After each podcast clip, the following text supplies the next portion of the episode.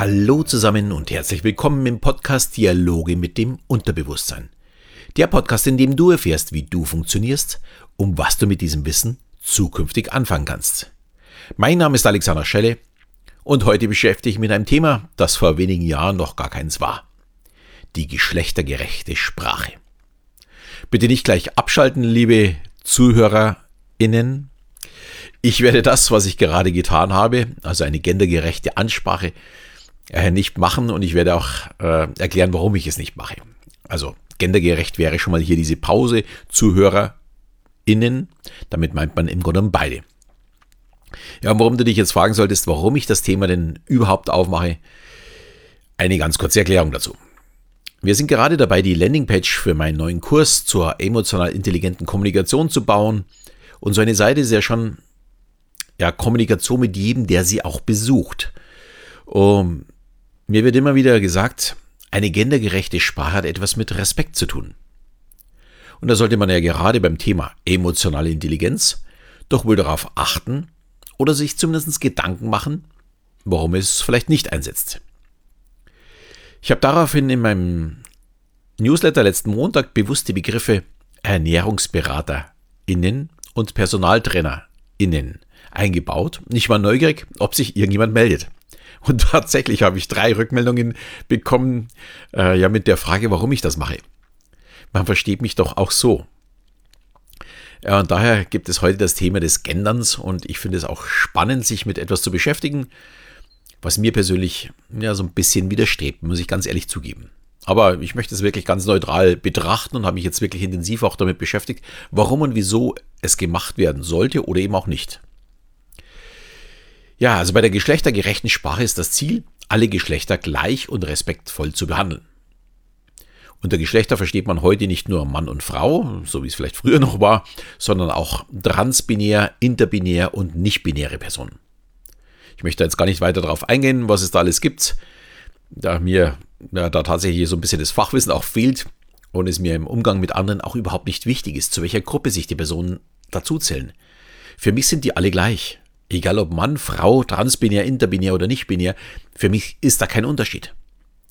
Somit kann ich aus meiner Sicht zumindest niemanden tatsächlich respektlos behandeln, weil in meinen Hintergedanken ist immer der Respekt vorhanden. Und das Thema ist gar nicht so neu, wie viele es vielleicht glauben oder wie ich es vielleicht auch vorher geglaubt habe. Es kommt schließlich aus der Frauenbewegung, also aus den, ich glaube, Ende der 60er, dann in den 70er Jahren. Und 1980 erschien dazu in Deutschland ein Buch zur Vermeidung sexistischen Sprachgebrauchs. Das haben vier Sprachwissenschaftlerinnen geschrieben. Und der Grund war damals, dass wenn man über eine Gruppe sprach, den männlichen Begriff nahm, was bei uns wirklich normal ist, also der Lehrer oder die Lehrer, aber nicht die Lehrerinnen oder der Künstler oder bei Mehrzahl eben die Künstler und nicht die Künstlerinnen. Dies wurde oder wird als Ungleichbehandlung gesehen. Und seitdem gibt es viele Vorschläge, wie man das anpassen bzw. ändern könnte. Aber nachdem wir alle unsere Sprache gewöhnt sind, hört sich das für uns ja alles so ein bisschen merkwürdig an. Und die Sprache wird dadurch so ein bisschen holprig und manchmal vielleicht auch ja, nicht mehr so ganz so eindeutig. Das Ziel ist ja ein respektvoller Umgang. Und jetzt frage ich mich, was ist damit wirklich gemeint? Und ist es wirklich die geschlechtsneutrale Ansprache, die mich respektvoll handeln lässt? Da bin ich persönlich wirklich ganz, ganz anderer Meinung. Respekt hat für mich sehr viel mit der inneren Einstellung zu tun und sehr wenig mit dem Außen. Ich kann hunderte Male ModeratorInnen, KassiererInnen oder Reinigungskräfte sagen. Wenn ich den Menschen und das, was er tut, nicht respektiere, dann bringt uns das nicht weiter. Und ich bin mir durchaus äh, klar, äh, man kann auch eine Putzfrau respektvoll behandeln, indem man sagt, es ist eine Putzfrau. Natürlich ist Reinigungskraft die schönere Bezeichnung und das würde ich auch jedem empfehlen, aber ähm, es geht nicht nur um dieses Außen, es geht vor allem um das Innere. Das ist so ein bisschen wie bei der sexuellen Einstellung. Wenn ich die Lebensweise von anderen nicht respektiere, dann kann ich sie auch mit der schönsten Formulierung nicht respekt, respektvoll behandeln. Ich kenne aufgrund der Showszene natürlich sehr viele Homosexuelle und von einigen habe ich es erst wirklich Jahre später mitbekommen. Äh, zum Teil habe ich die Leute dann da schon gar keinen Kontakt mehr gehabt. weil mir diese sexuelle Einstellung von anderen einfach nicht wichtig ist. Es geht mich auch überhaupt nichts an. Das ist so meine Einstellung dazu. Ich habe also keine Ablehnung und auch keine Zuneigung. Und so ist es auch bei Frau, Mann oder diverses. Und natürlich auch bei der Herkunft. In allen Gruppen gibt es Menschen, mit denen ich lieber nichts zu tun haben möchte. Politisch inkorrekt würde man sagen, mit den Arschlöchern. Entschuldigung, dass ich das jetzt so sagen muss. Genauso wie es Menschen gibt, mit denen ich sehr gerne zu tun habe. Also die, die wirklich äh, sehr positiv sind, die mir Gutes tun. Und damit bin ich jetzt auch wieder beim Gendern. Der einzig wirklich respektvolle Umgang ist aus meiner Sicht, wenn ich mir dazu gar keine Gedanken machen muss, sondern alle einfach gleich behandle. Wenn ich immer gleich mit den Leuten umgehe, brauche ich nicht gendern. Aber das Thema und die Gesellschaft nötigen einen fast dazu. Und ich fühle mich dabei oftmals auch gar nicht so richtig wohl. Und füge dann, ja, gerade hier im Podcast immer wieder mal auch die weibliche Form noch dazu. Aber ich habe dann bei mir immer so das Gefühl, das ist irgendwie künstlich. Und somit gar nicht so richtig echt.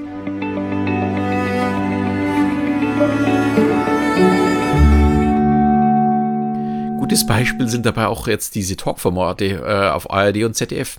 Eine Anne Will spricht jetzt immer von den KassiererInnen und den ÄrztInnen. Wobei ich mich hier schon frage, ob da nicht der Arzt ungleich behandelt wird. Weil er heißt ja nicht Ärzt. Es kommt also auf die kurze Pause von den Innen an und da legen die jetzt viel Wert drauf. Und ich frage mich auch, welche Ärztin hat ein Problem damit, zu den Ärzten zu zählen.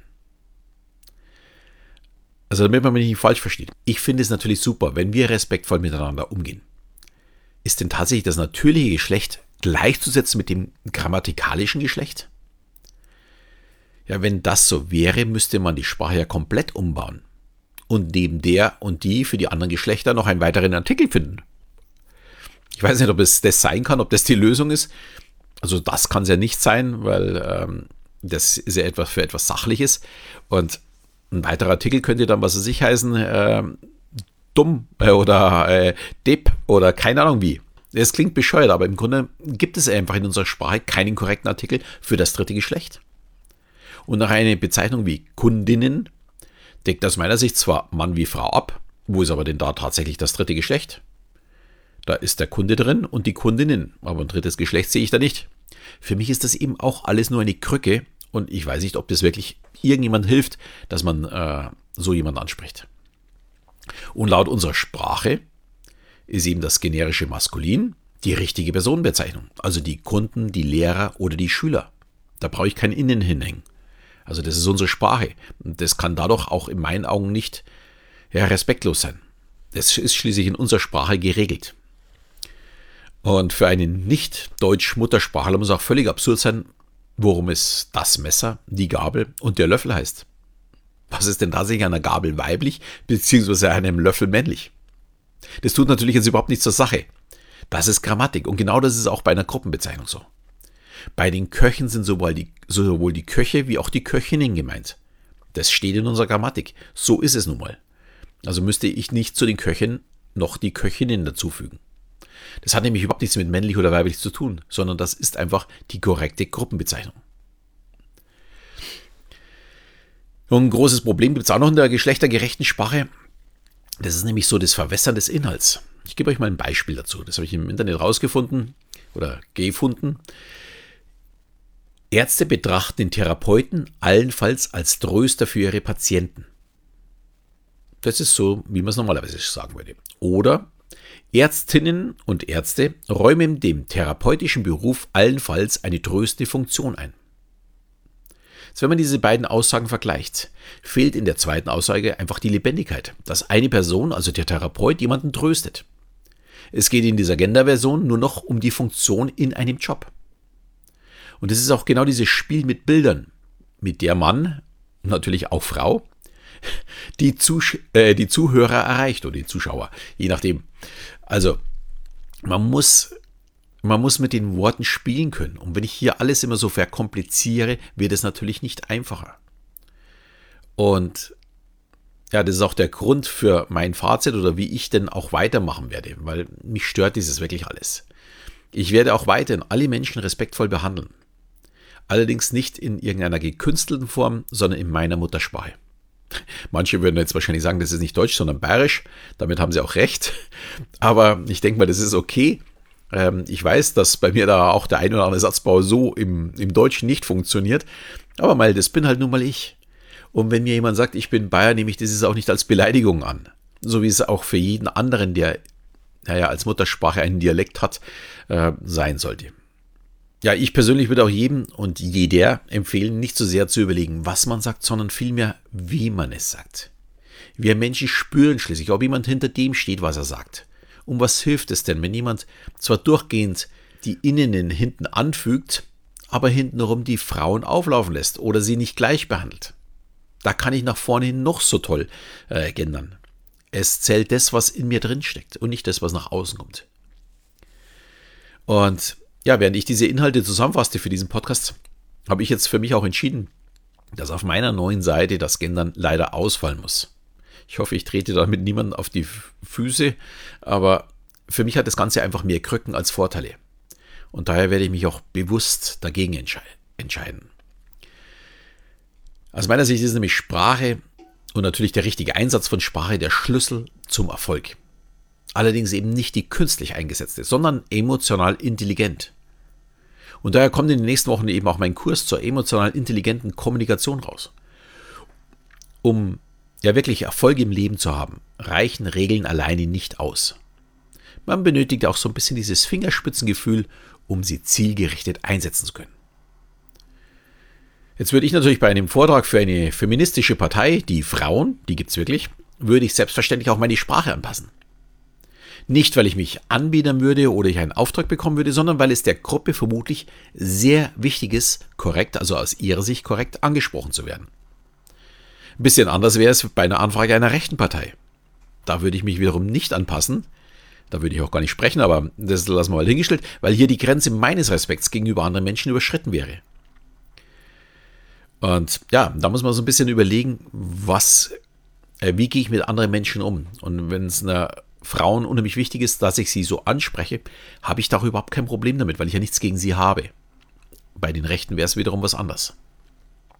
Ja, und falls du jetzt mein E-Book zur emotionalen Intelligenz noch nicht runtergeladen hast, also wo du die Tipps dafür bekommst, deine emotionale Intelligenz zu steigern, stelle ich sie dir wieder in die Shownotes. Versprich dir gleich, es kostet nichts, außer dass du hier in meine E-Mail-Liste landest, wo ich dich dann auch wirklich wöchentlich mit Infos versorge. Außerdem bekommst du dann als erstes die Informationen zu meinem ja, neuen zwölfwöchigen Kurs. Und ja, ich hoffe, dir hat die Folge wieder gefallen.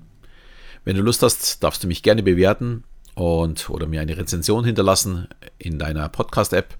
Und in diesem Sinne verabschiede ich mich wieder bis zum nächsten Mal, wenn es wieder heißt Dialoge mit dem Unterbewusstsein.